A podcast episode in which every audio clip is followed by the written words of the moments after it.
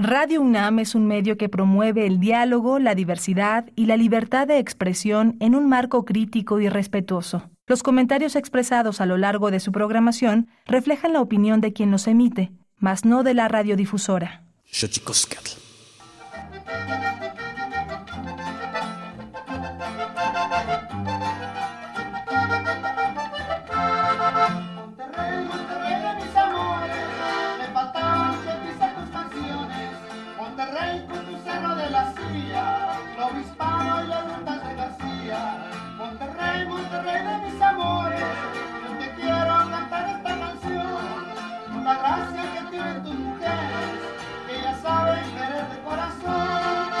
la plaza, Zaragoza, los domingos se pasean las muchachas más hermosas de mi lindo Monterrey.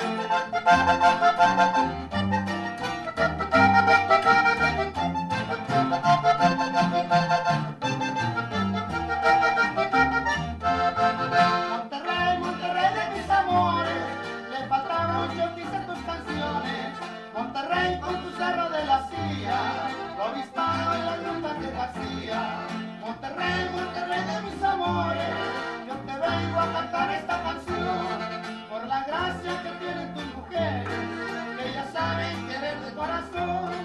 En la plaza Zaragoza, los domingos se pasean las muchachas más hermosas de mi lindo Monterrey.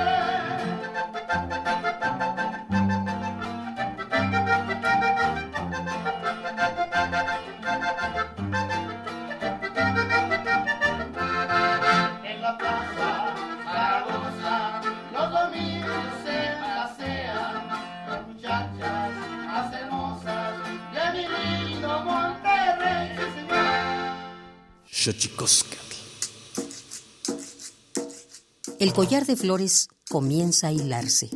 Es momento de ir a lo profundo. Radio UNAM presenta Xochicóscatl, collar de flores, con Mardonio Carballo. Hacemos revista del México profundo.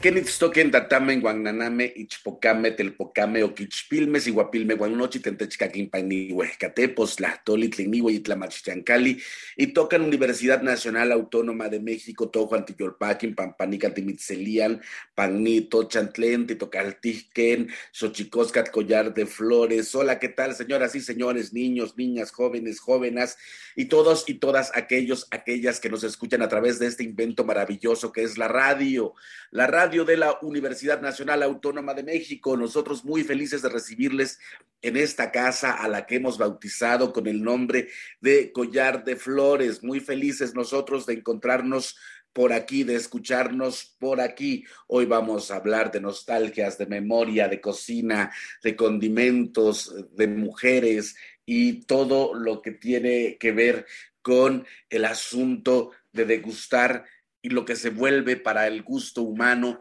para las sensaciones humanas y para la memoria humana, la cocina.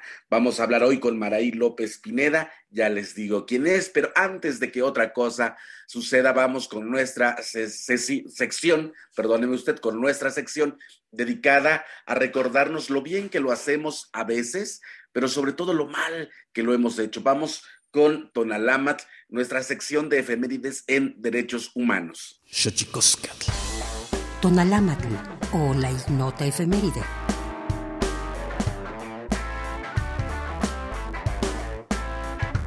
25 de abril de 1993.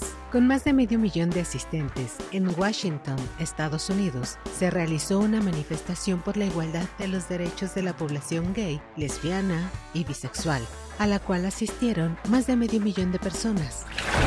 26 de abril de 1998. En Guatemala muere asesinado el obispo católico y defensor de derechos humanos Juan José Gerardi, dos días después de presentar el informe de la recuperación de la memoria histórica Guatemala Nunca Más sobre las graves violaciones de derechos humanos y asesinatos cometidos en el país centroamericano.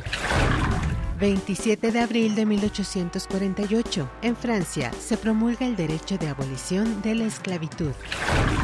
28 de abril de 2003, Día Mundial de la Seguridad y Salud en el Trabajo, fecha elegida para promover el trabajo seguro, saludable y decente, así como para rendir homenaje a las víctimas de accidentes y enfermedades relacionadas con el trabajo en todo el mundo. 29 de abril de 2005, Día de la conmemoración de todas las víctimas de la guerra química, para reafirmar el compromiso de los estados para eliminar esta amenaza y promover la paz. 30 de abril, en México se celebra el Día del Niño, en el resto del mundo se celebra el 20 de noviembre. Por ello, en nuestro país se cambió de fecha al conmemorarse en noviembre el Día de la Revolución Mexicana. Primero de mayo, Día Internacional del Trabajo, jornada para que los trabajadores realicen reivindicaciones sociales y laborales y para recordar a las víctimas de la represión a causa de ello.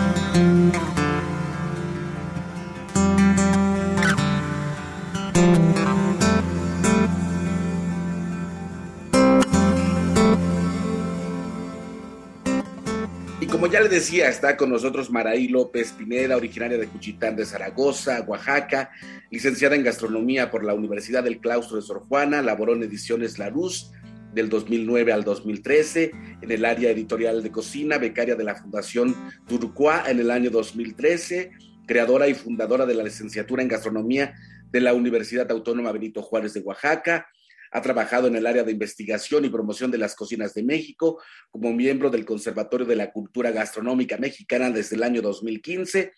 Es parte de la segunda generación del programa de Healing Seasons, organizado por el USMED en el año 2021. Actualmente es propietaria del restaurante Comiscal, proyecto de cocina tradicional oaxaqueña, que presenta platillos de las ocho regiones de Oaxaca, así como una carta amplia de mezcales. ¿Qué tal, Maraí López Pineda? ¿Cómo estás? Te mandamos un abrazo. Muchas gracias por la invitación, les agradezco mucho este espacio y pues eh, ansiosa para poder platicar de lo que más me gusta hacer, que es cocinar y comer.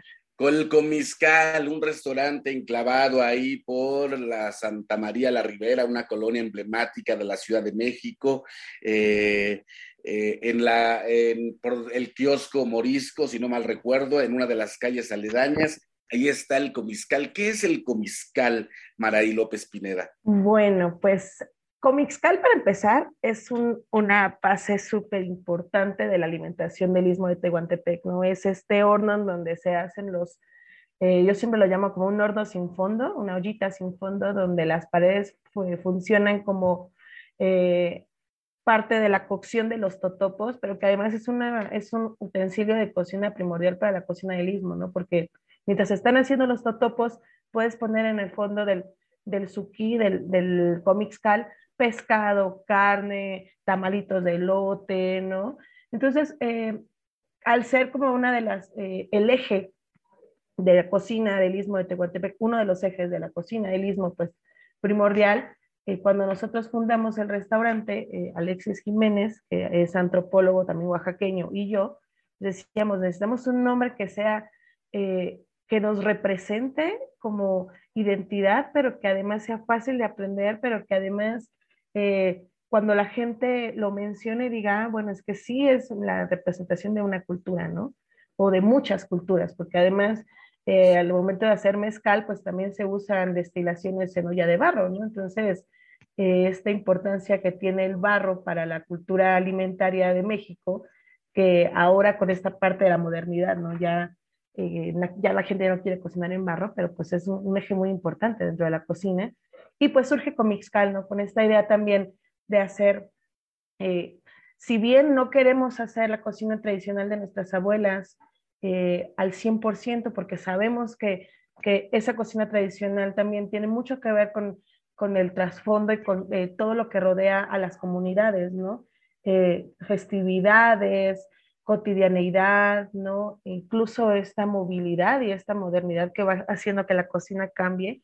Hemos intentado, y creo que hemos eh, trabajado muy bien, eh, de hacer presente la comida oaxaqueña, pero no nada más la comida oaxaqueña que la gente ya conoce de esta, desde Oaxaca turístico, que además ahora cada vez es más turístico, turístico y menos tradicional, ¿no? Sino esta cocina que viene de otras comunidades, que no solamente es el, el mole negro, ¿no? Que no solamente es la tlayuda, que no solamente es eh, la idea de los chapulines o, esta idea de los mezcales que ahora ya se ha tan mal difundido, ¿no? Entonces nosotros sí buscamos que sea una cocina oaxaqueña, pues de esos pueblos y de esas regiones que a lo mejor no sean tan exploradas y que creemos que vale la pena y que vaya de la par también del consumo y de la promoción de los, eh, de los productores locales, ¿no?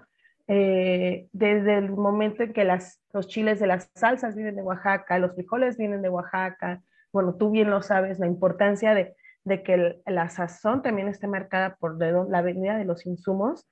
Entonces, ha sido un proyecto bastante complejo en ese sentido de poder también eh, triangular cómo llegan los insumos de Oaxaca, que lleguen de buena calidad, que la calidad sea también recordativa, ¿no? Es decir, que yo siempre digo, me gusta mucho que la gente llegue con Mixcal y le guste la comida, pero cuando llega un paisano y dice, sí, sí, de verde, sí sabe a como, como sabe en Oaxaca, es cuando yo ya me doy por bien servida y digo, ya, ya, lo, ya lo hicimos, ¿no? Ya logramos algo que queríamos, que sea que el paisano reconozca su comida tradicional en donde estamos cocinando, ¿no?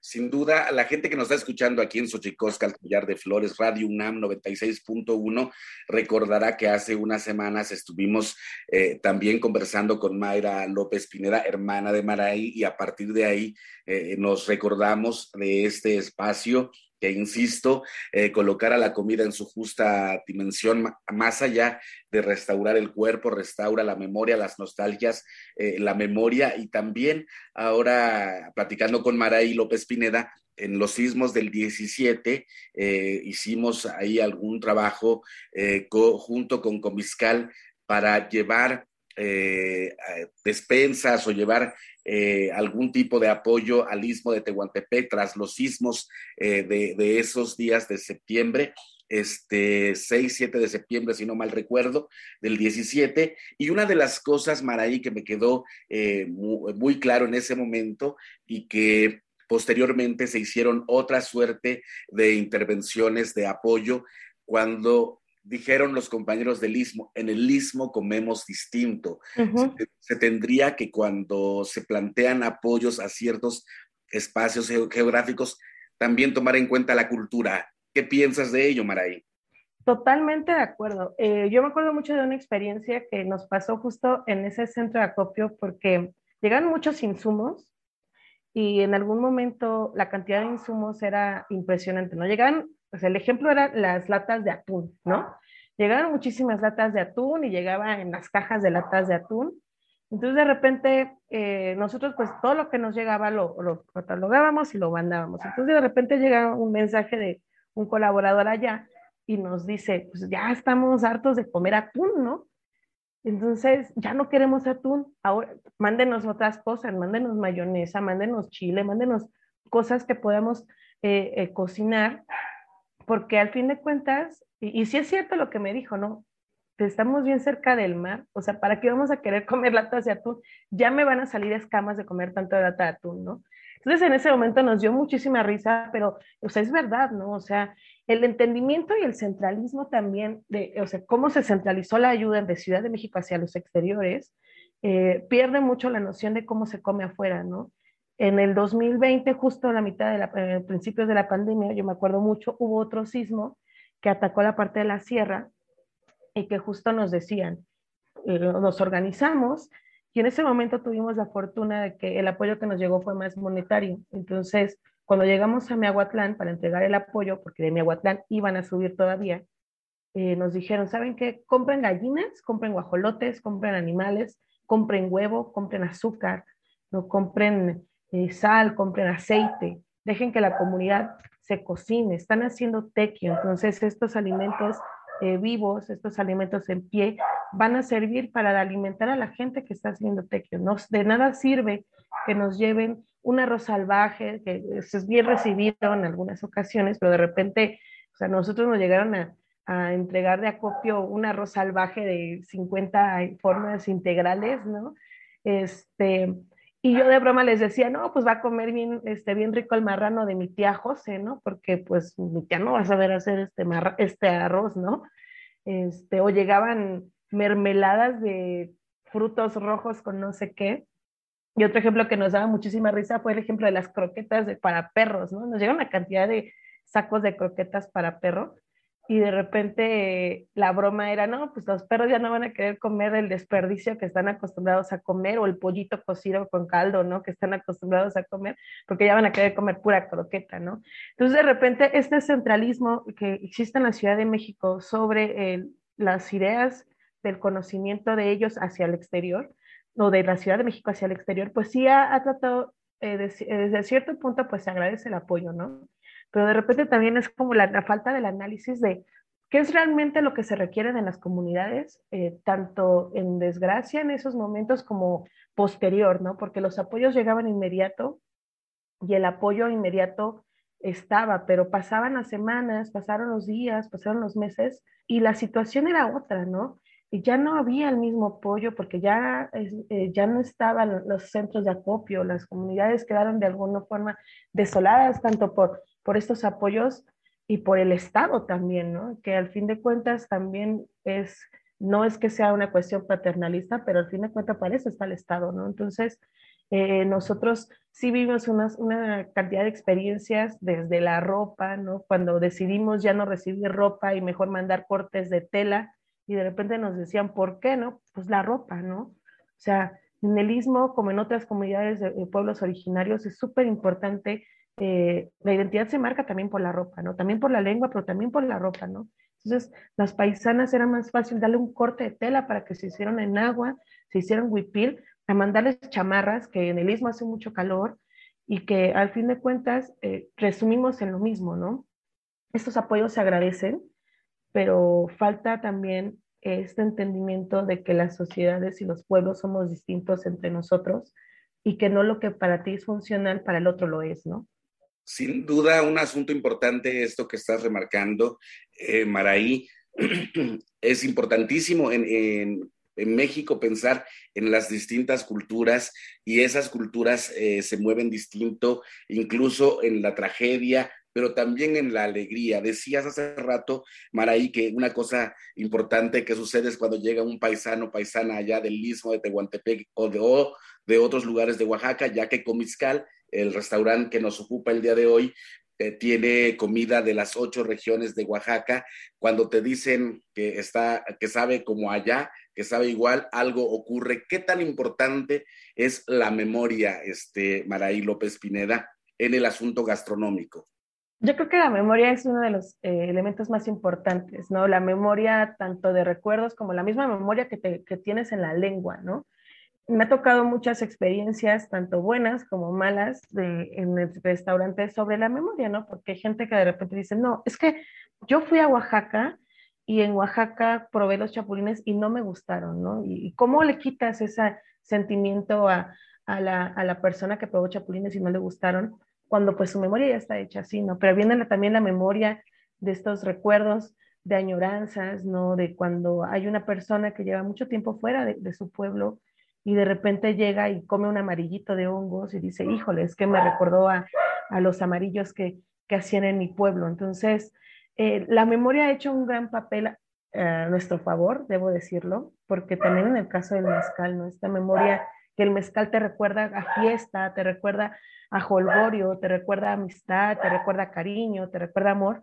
Entonces, hemos tratado de trabajar justo también con esta memoria, ¿no? Que la gente eh, recuerde Oaxaca a través de nuestra cocina y nos recuerde también, no se olvide de, de lo que hacemos, porque al fin de cuentas eh, creo que el ser humano sí vive a través de recuerdos, ¿no? Sí se alimenta a través de recuerdos y, y alimentar recuerdos, pues creo que parte fundamental para alimentar estos recuerdos, pues sí es la comida, ¿no? Lo que eh, hay alimentos, por ejemplo, en Oaxaca, y el chichilo, que es un mole muy famoso, que tiene un sabor ligeramente amargo, porque también es una remembranza hacia los velorios, ¿no? Que te recuerda la tristeza que es un velorio. Entonces, en algunas comunidades de, de los valles, el chichilo se sirve en velorios, ¿no? Entonces, eh, con este sentimiento y este recuerdo de, de, que estás enterrando a alguien y que el chichilo representa la tristeza, entonces tiene que ser picoso, amargo, ¿no? Por el asado de los chiles y, que a fin de cuentas es alimentar también el cuerpo, pero alimentas también el recuerdo, ¿no? Tanto lo bueno como lo malo. Pues estamos aquí en Xochicoscas, Collar de Flores, platicando con Maraí López Pineda. Eh, ella es eh, licenciada en gastronomía, como ya se puede ver, fundadora y propietaria del restaurante El Comiscal, proyecto de cocina tradicional oaxaqueña en la Ciudad de México. Pero vamos nosotros a, a esta sección dedicada a develar los secretos de los idiomas, porque los idiomas tienen sus secretos. Tlachtolcuepa. El Instituto Nacional de Lenguas Indígenas presenta Tlachtolcuepa o la palabra de la semana.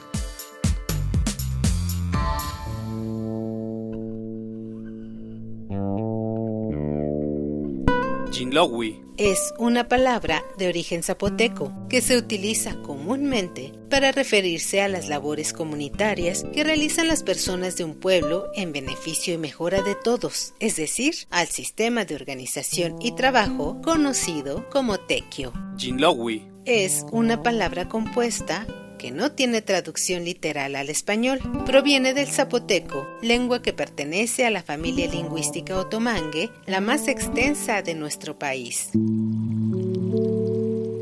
De acuerdo con el Catálogo de Lenguas Indígenas Nacionales, publicado en 2008, la lengua zapoteca se habla en el estado de Oaxaca. Tiene 62 variantes lingüísticas y cuenta con 479.750 hablantes mayores de 3 años.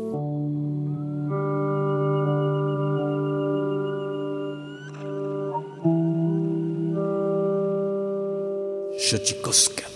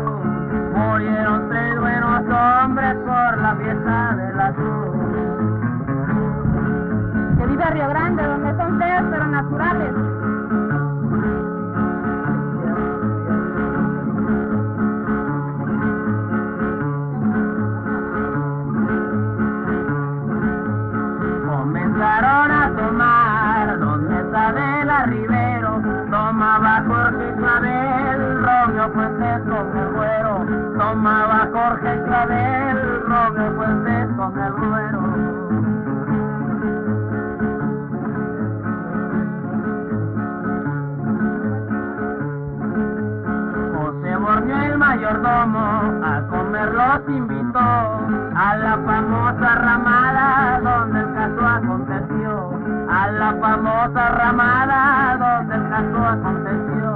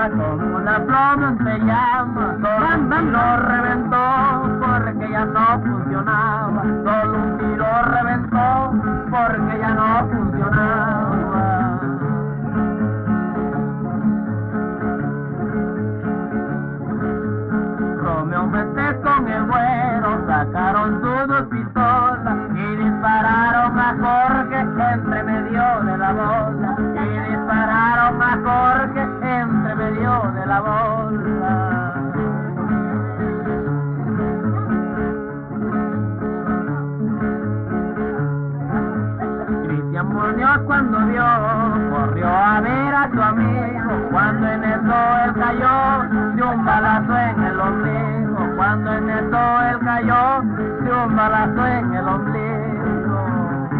Malaya mi escopeta, así dijeran en Pinoteca.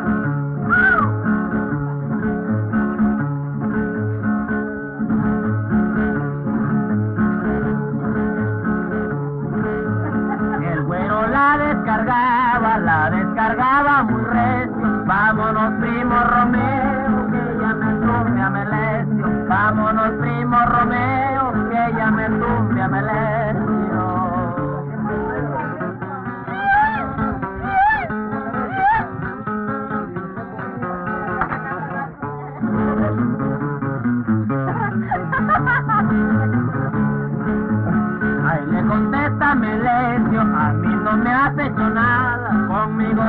está chingando, hijo del siete chingada, conmigo te está chingando, siete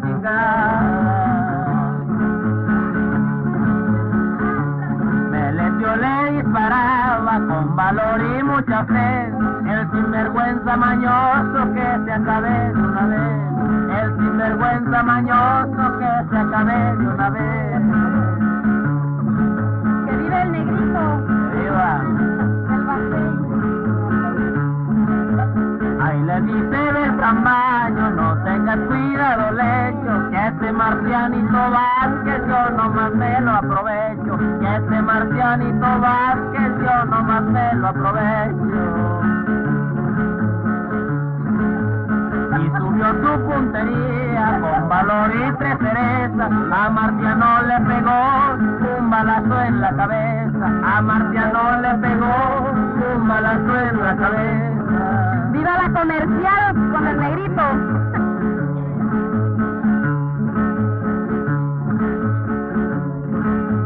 Solo Anatolio Baños con su pistola corrió. No puedo tirar un tiro mejor que lo cuente yo. No puedo tirar un tiro mejor que lo cuente yo. Ah, Ahí le dice una señora, deja de tanto relajo, de veras tienes tápate con mi relajo, si de veras tienes miedo, tápate con mi relajo. No es que tenga mucho miedo, no me puedo contener, me hace esta pistola, mejor quiero ser mujer, me hace esta pistola, mejor quiero ser mujer.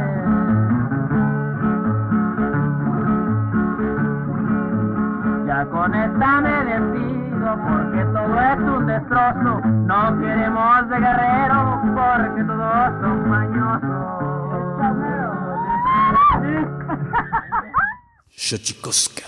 Pluriversos PUIC, un mundo culturalmente diverso.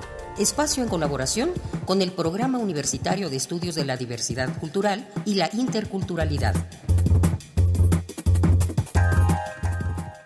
Yo para concientizar a los jóvenes eh, me fui por, por la música rap para concientizar y sobre todo eh, seguir conservando nuestra lengua materna. En el año 2015, el INEGI registró poco más de 700 hablantes de la lengua seri en el estado de Sonora, un idioma que forma parte de la lista de idiomas nativos en peligro de desaparecer. En este tenor, jóvenes hablantes de esta lengua buscan preservarla por medio de la música y las artes, es decir, a través de su cultura. Es el caso de Yaneidi Molina, indígena seria originaria de la comunidad de Desemboque, Sonora, quien a través de la composición de rimas en su lengua originaria ha sembrado un estilo, un mensaje y una reflexión en torno al peligro que enfrentan las lenguas indígenas a lo largo del territorio nacional. Y el rap en lengua empecé del 2014 pero no, no me había presentado, simplemente componía canciones. Hasta 2016 me empecé a presentar como Jenny Molina. Es un proyecto que surgió a base de sobre la de defensa del territorio. Para mí es muy importante porque a través del rap nosotros nos podemos expresar libremente en muchas ocasiones nosotros no tenemos la oportunidad de expresarnos y sacar lo que pensamos hacia las problemáticas.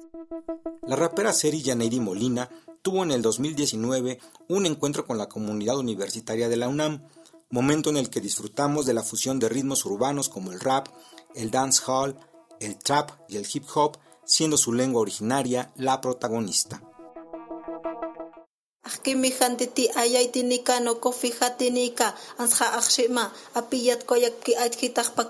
A shopopaktatanti ayaisho taslate la voz de los guerreros está en el murmullo de las aguas y nuestras voces también quedan en ellas plasmadas. El espíritu guerrero nunca muere se alimenta día a día con la lucha se sostiene.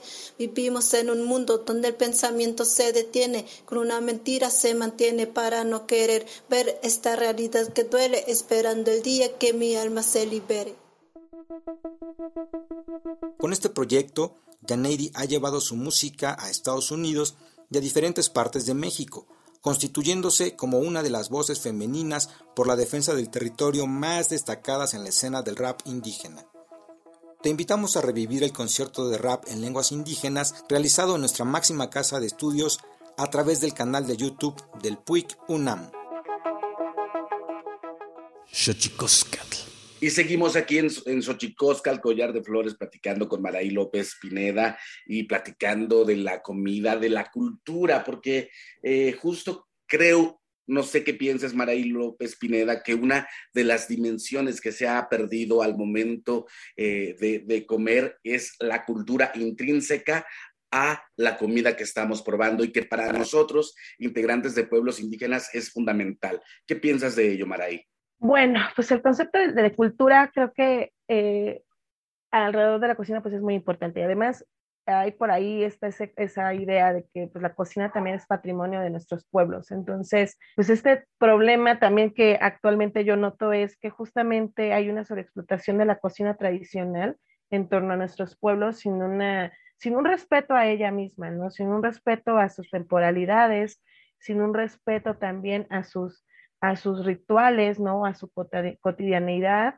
Y creo que también es muy importante que nosotros como tenemos, al tener un, un, negocio, ¿no? al tener un restaurante de cocina tradicional, también eh, creo que tenemos esa responsabilidad de poder educar a nuestros clientes y poder explicar que lo que estamos sirviendo en, una, en un platillo, en la mesa, pues parte de nuestra cultura y que también tenemos nosotros que respetar, ¿no? No solamente por tener un negocio, tenemos que exigir que todo el año haya chicatanas, por ejemplo, ¿no? Sino también es nuestra responsabilidad también el poder, eh, si bien la palabra educar no sé si sea la adecuada, sí poder eh, explicar y manifestar lo que nosotros estamos haciendo en nuestras cocinas, que siempre sea con respeto a de dónde venimos, ¿no? Porque al fin de cuentas, si nosotros estamos aquí cocinando actualmente, es porque venimos de algún lado, ¿no? Y ese lado de donde nosotros venimos eh, tiene muchas eh, aristas, ¿no? No nada más la gastronómica, que es la que yo trabajo, sino también eh, la, de los textiles, ¿no? La de la lengua, que es súper importante, ¿no? La, también la de las fiestas, que al fin de cuentas todo eso es lo que enmarca nuestra cultura y que sí tenemos, creo yo, la responsabilidad de, de hablar con nuestros clientes y sí explicarles que estamos trabajando de forma consciente eh, representando nuestra cultura, pero sin abusar de ella, ¿no?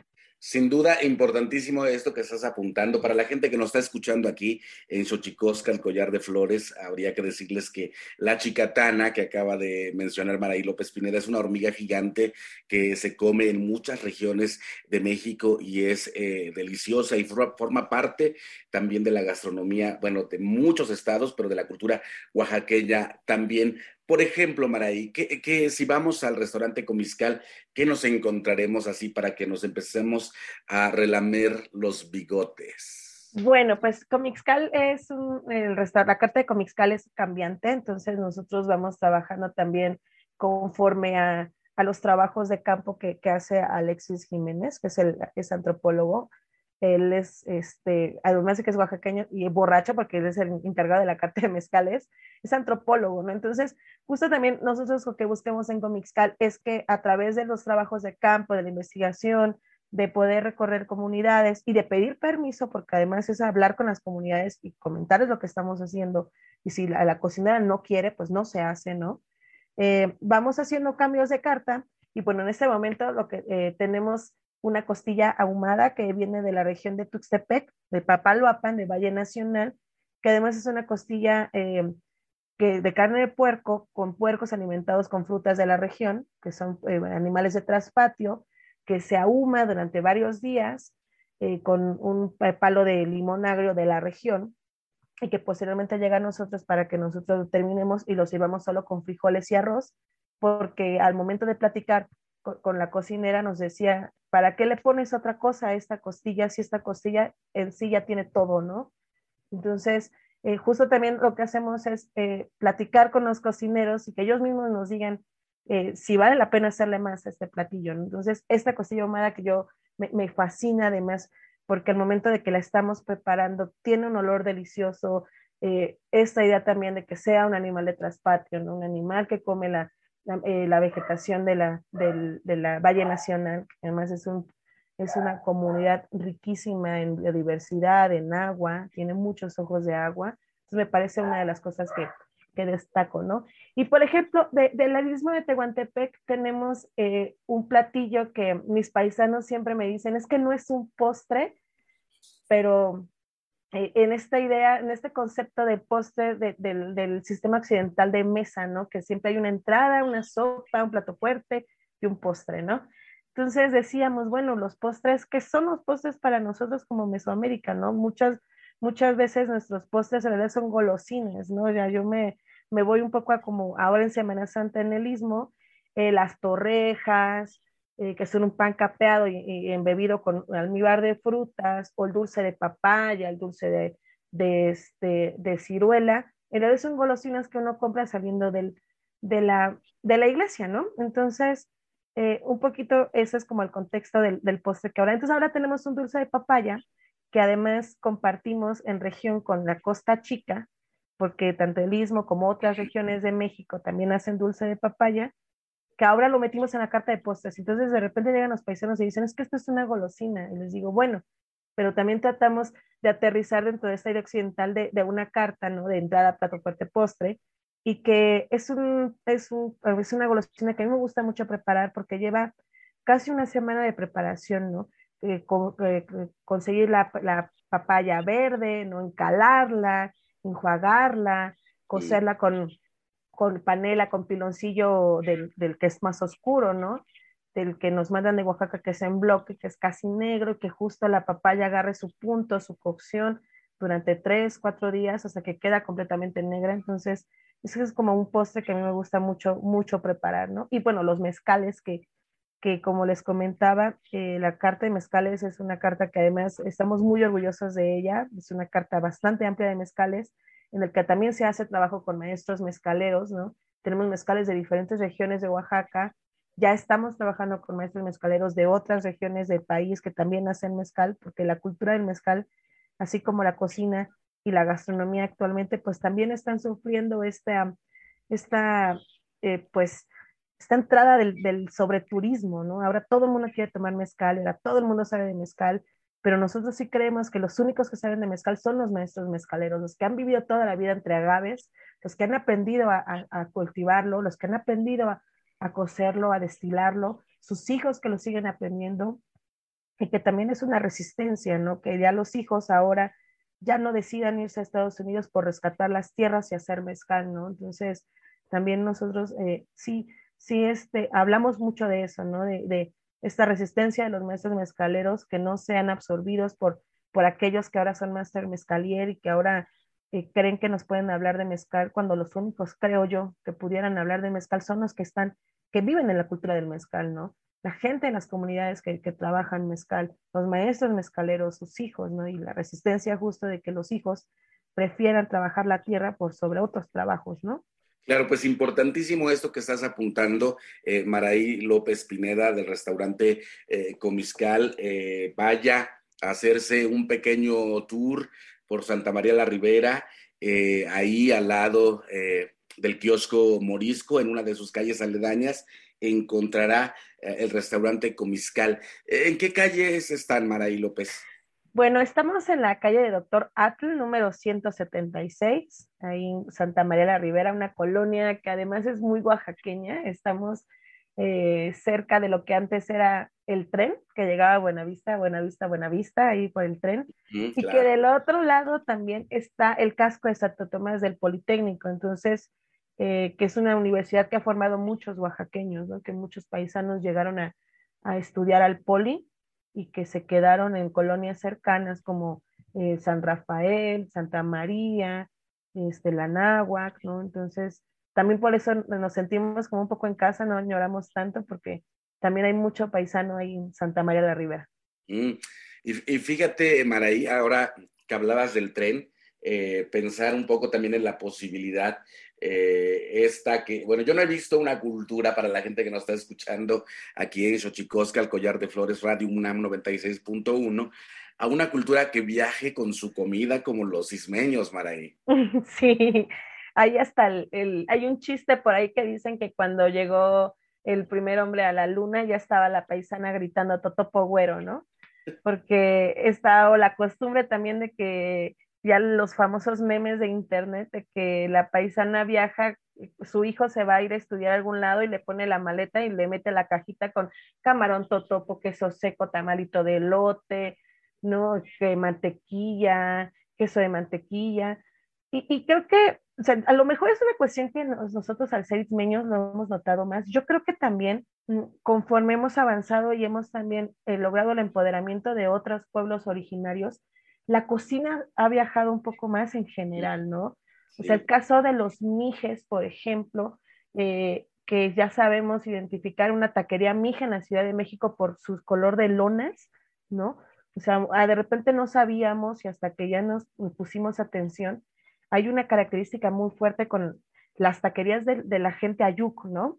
Uh -huh. Que tienen un color de lona en particular.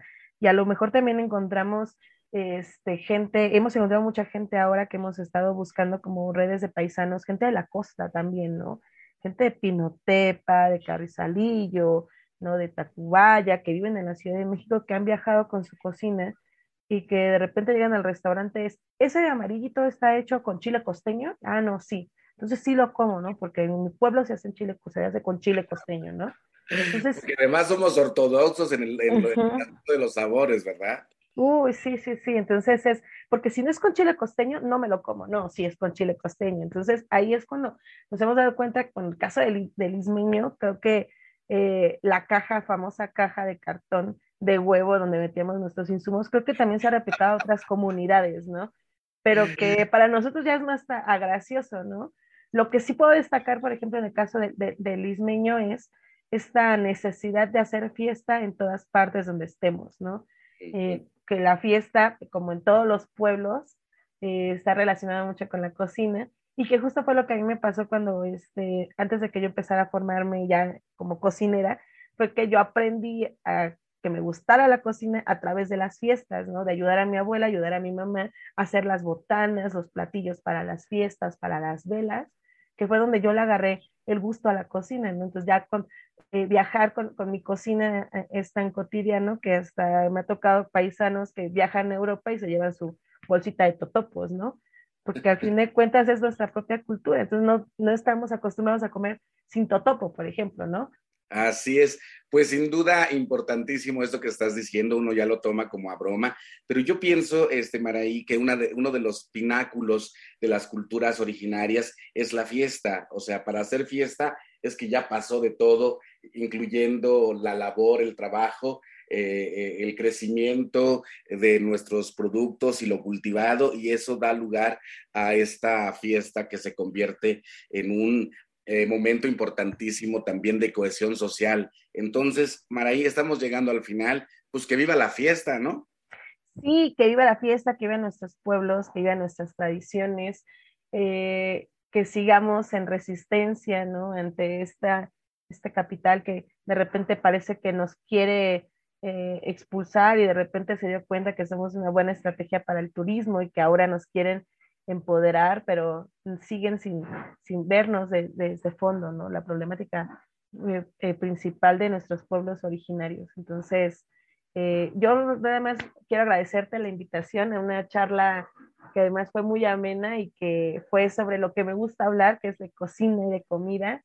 La verdad es que no puedo más que agradecerte fue muy enriquecedora también de, tus palabras hacia mí. Y pues invitarlos a que nos visiten a Comixcal, ahí siempre vamos a recibirlos con un muy buen mezcal, con buena comida, eh, con muy buena charla. Ahí siempre estamos, si no, eh, Alexis y yo, para platicar sobre Oaxaca, para que también eh, conozcan proyectos de pintores oaxaqueños que ahora ya estamos trabajando con varios pintores oaxaqueños, justo porque Oaxaca no puede solamente hablar de, de cocina, sino hablar de, de Oaxaca tienes que hablar de sus letras, de su música, de su gráfica, ¿no? Y ahora ya estamos trabajando también con, pintores oaxaqueños que nos eh, ayuden a, que el restaurante tenga un poco de gráfica oaxaqueña y que la gente vea y que, que, Oaxaca es mucho, es un mundo muy grande, ¿no? Nuestros pueblos son un mundo muy, muy complejo, ¿no? Pues te agradecemos mucho, Maraí López Pineda. Eh, fundadora, cofundadora del restaurante Comiscal, ahí en Santa María la Ribera, y nosotros nos vamos, nos vamos con el santísimo mitote, vamos con música tlaxcamati miak, timomelaguan panchicuelli, tonati guamaco, epónimo tlachtol. Santísimo mitote. Baile y ofrenda. Una colaboración con el Instituto Nacional de Antropología e Historia. Buen día, les saluda Benjamín Murataya, de la Fonoteca de Lima, para presentarles las piezas musicales que escuchamos a lo largo de esta emisión.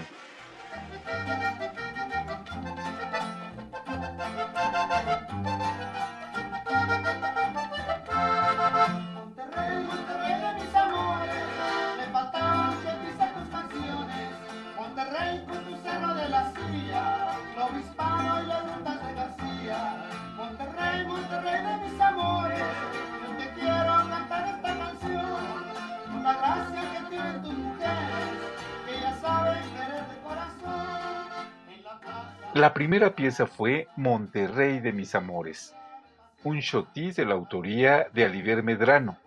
Lo interpretan José Beltrán Alvarado en el acordeón, José Ascensión Alvarado en el bajo sexto y Felipe Méndez Mendoza en el contrabajo. Forma parte del disco Tesoro de la Música Norestense, de la serie Testimonio Musical de México. La grabación la realizó Raúl García Flores en Monterrey, Nuevo León, en 1990.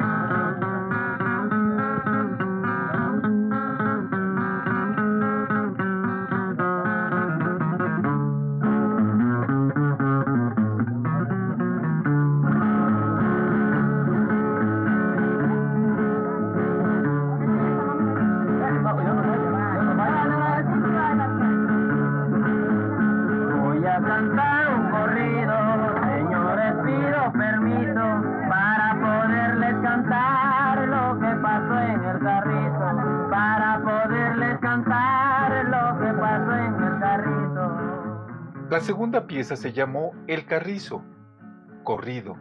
Delfino Clavel Baños estuvo en la voz y guitarra sexta. Es una grabación que Gabriel Moedano Navarro realizó en Río Grande, Oaxaca, en 1997 y forma parte del disco Atención pongan señores, el corrido afromexicano de la Costa Chica.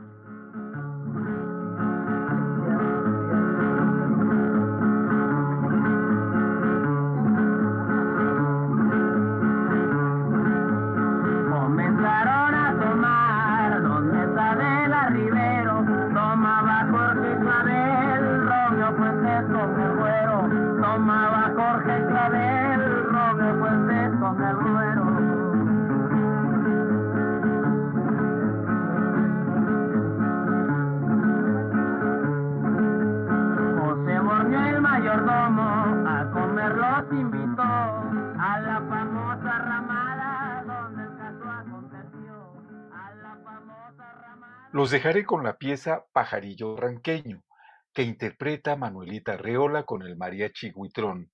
Es de la autoría de Alfonso Esparza Oteo y fue grabada en 1930. Pertenece al disco Evocaciones de la máquina parlante, albores de la memoria sonora en México. Si desean escuchar las piezas completas de los discos que mencionamos en esta emisión, les invitamos a visitar la página www.mediateca.ina.gov.mx. También les invitamos a participar en el seminario en línea Antropología, Historia, Conservación y Documentación de la Música en México y el Mundo, a través de nuestro canal de YouTube Fonoteca INA, todos los martes. Tenemos una segunda invitación.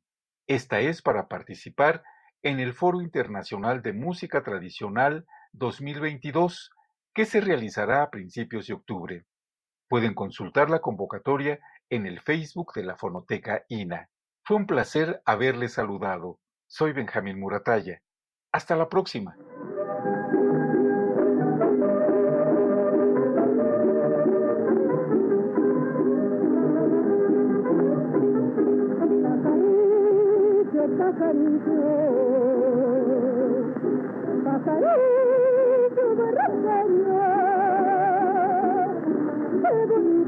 Lástima que tengan dueño.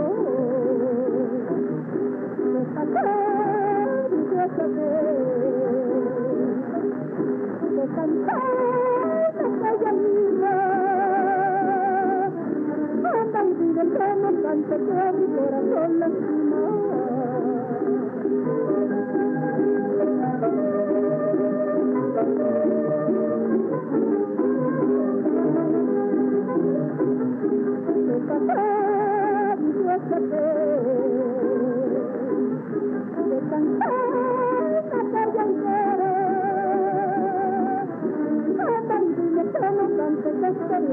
Me muera. Como el pajarito de oro, abre mi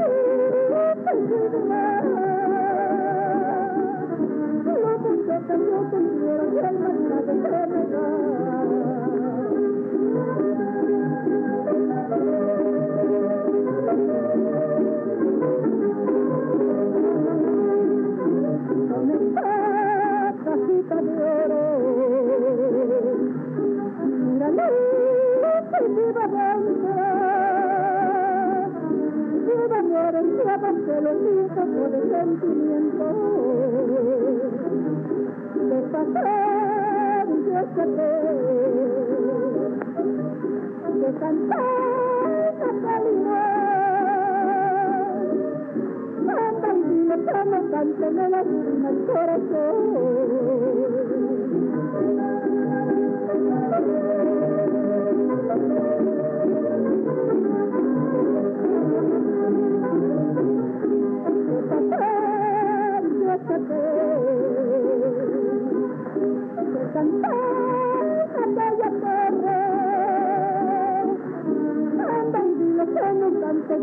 la barranca se oye ya con esta me despido con el alma tristecida y a pesar de los dolores y las penas que